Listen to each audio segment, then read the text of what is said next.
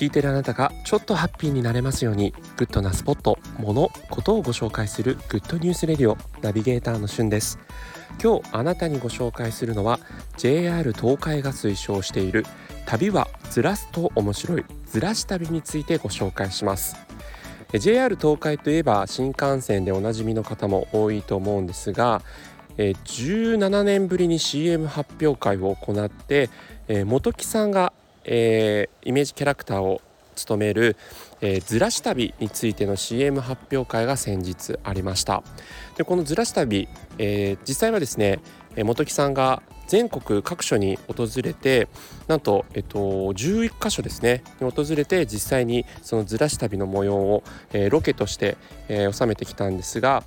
京都大阪伊勢田子の浦など1都2府2県全11カ所の観光地を周遊したんですね。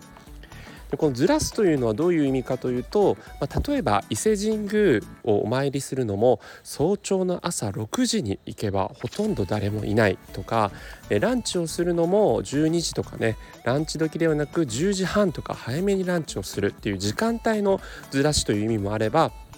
えー、京都とかは混んでるからあえて、えー、奈良といったところのお寺を回るという場所のずらしそれから、えー、実際に移動手段もですねタクシーとか電車とかではなく、え自転車を使って、え行きましょうといったようなさまざまな、ま、メインどころからちょっとずらして旅をすることによって新たな発見もありますよねということを推奨しているそんな CM になっています。まあ、これはあの実際はこう3密をね避けるこう旅の新たな、えー、楽しみ方をこう提唱しているというような考え方なんですけども実際にね本木さん東京タワーもですねエレベーターで行くのではなく 一段一段登って東京タワーねご自身で登られたりしていました。